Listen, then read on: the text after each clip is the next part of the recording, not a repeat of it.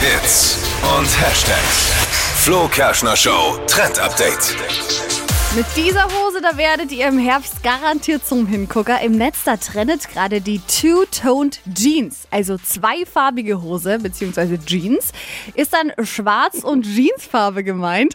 Und es heißt, man muss sich nicht entscheiden. Wenn man morgens irgendwie vorm Spiegel steht und sagt, hm, heute schwarz oder doch die Jeanshose, könnt ihr einfach beides machen. Und welches Muster eure Hose da hat, ist ganz egal. Es kann alles sein. Hauptsache eben die zwei Farben gemischt. Ich finde es eigentlich ganz cool. Vor allem, wenn man nie weiß in der Früh, was man anziehen soll. Einfach beide Farben. Ja, klar. Zweifarbige Jeans. Und ist der Zirkus noch so klein? Einer muss der August sein. Ei, ihr versteht das auch nicht. Nee, ja.